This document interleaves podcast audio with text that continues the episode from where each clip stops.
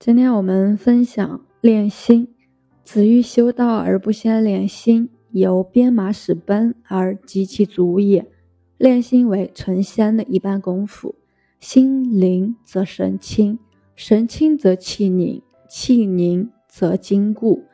当今所谓筑基、药材、炉鼎、千拱、龙虎、日月、坎离，皆是从练心上立名。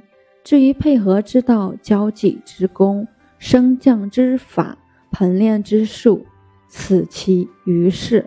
若心源未能澄澈，情欲缠绕，则筑基虽固，必复清；药材虽具，必多缺。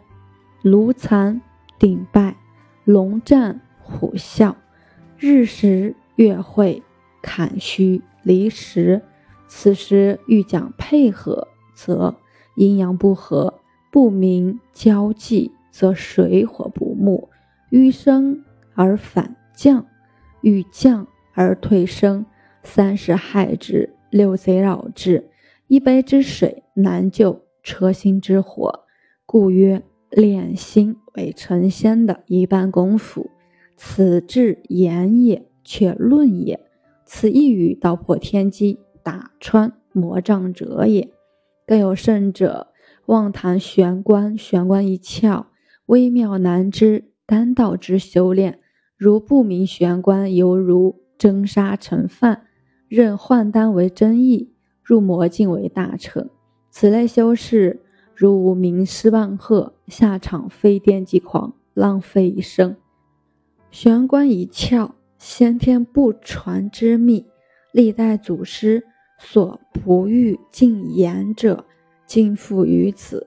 夫玄关一窍，乃诸圣诸仙特从明心见性时节，提出两字以教学者。心何以明？忽然而明，此玄关也；性何以见？忽然而见，此玄关也。玄关为明心见性之灵机，解胎炼丹之妙阔，故古人提出两字以教后学，使其从针锋上打一筋斗，电光中立住脚。仙家之分身化气，出水入火，上天下地，千变万化，皆从此玄关参得来把得定。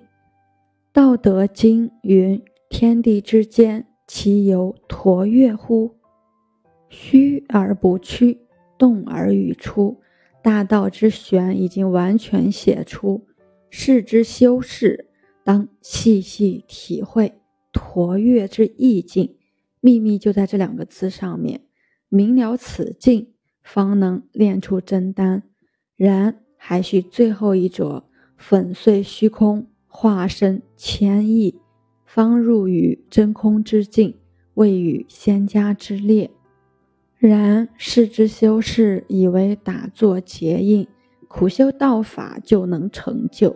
须知成就与否与刻苦无关，心性的通透才是最最关键的。如欲传法之时，本就不明心性，认道法为根本。那就更加以盲引盲，差之千里。夫修道始于练心，练心在于静观，静观之旨，大要自生，三元互见矣。练心这一关到了，后面才是法上的次第，一步一步自有境界，这样才是正道。心为主。法为客，主客不能颠倒。然世间修士大多数都是主客颠倒，反客为主。这一点很多传法的师傅自己都不甚明了。古时候有很多门派的师傅教徒弟，几十年什么都不会讲，只是让徒弟打杂，干最脏最累的活。目的就是练徒弟的心，能过关的徒弟少之又少。最后，当师傅给你传真东西的时候，就是一句话。这句话可能你早就听过，此时这句话已经不重要了。你已经练心过关，有了自己的境界。师傅传给你，就是告诉你，你已经过关了，如此而已。但是没有前面几十年师傅对你的心性磨练，会有现在的成就吗？然而现在的人都认为自己聪明无比，总想走捷径，认为自己无所不能。道德经云。为学日益，为道日损，损之又损，以至于无为。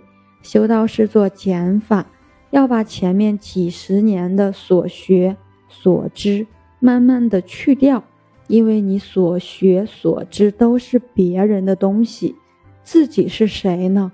损之又损，慢慢的你就会找到你自己了，这时你的心性才过关。才不会有疑惑和贪婪。正所谓性命双修正大道，心性入手法跟随。修道次序有奥妙，性虚自悟，命靠传。